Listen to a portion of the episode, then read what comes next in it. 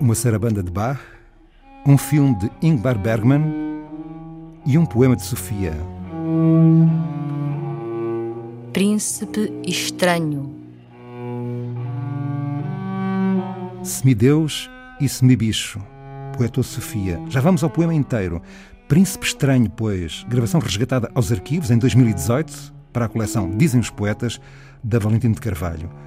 Quanto à música de Bach, esta sarabanda da Quinta Suíte para violoncelo deu título ao último filme de Ingmar Bergman, realizador que Sofia muito admirava. Vale a pena, aliás, seguir o percurso destas notas de música que atravessam o tempo e guiaram Bergman na fita definida pelo próprio autor como sendo um concerto grosso para quatro instrumentos. Ou, para citar Bernardo da Costa, ao acercar-se mais e mais de quatro rostos e de quatro vozes, para além dos corpos, Bergman deu-nos a ver almas.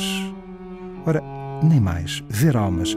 Não fez outra coisa na vida poética. Sofia de Melbrenner, lá no Olimpo dos Deuses, onde ela continua a iluminar a desordem da escuridão, entramos por este príncipe estranho.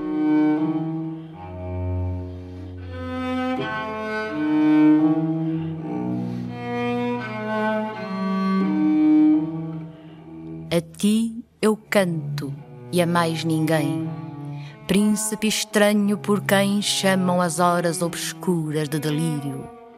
Senhor dos bailados, negro lírio, a ti eu canto e a mais ninguém. Misto de ideal e lixo, semideus e semibicho, fabuloso, mágico, lendário e mais real do que as vozes da rua, em tudo a ti próprio contrário. A tua luz é um sol escuro e a tua sombra, sempre da luz ao lado, é o céu mais negro e mais sem lua, mas o mais constelado. E a ti eu canto e a mais ninguém. Príncipe estranho, senhor dos bailados, imóvel a chorar e a sofrer à luz dos lumes apagados.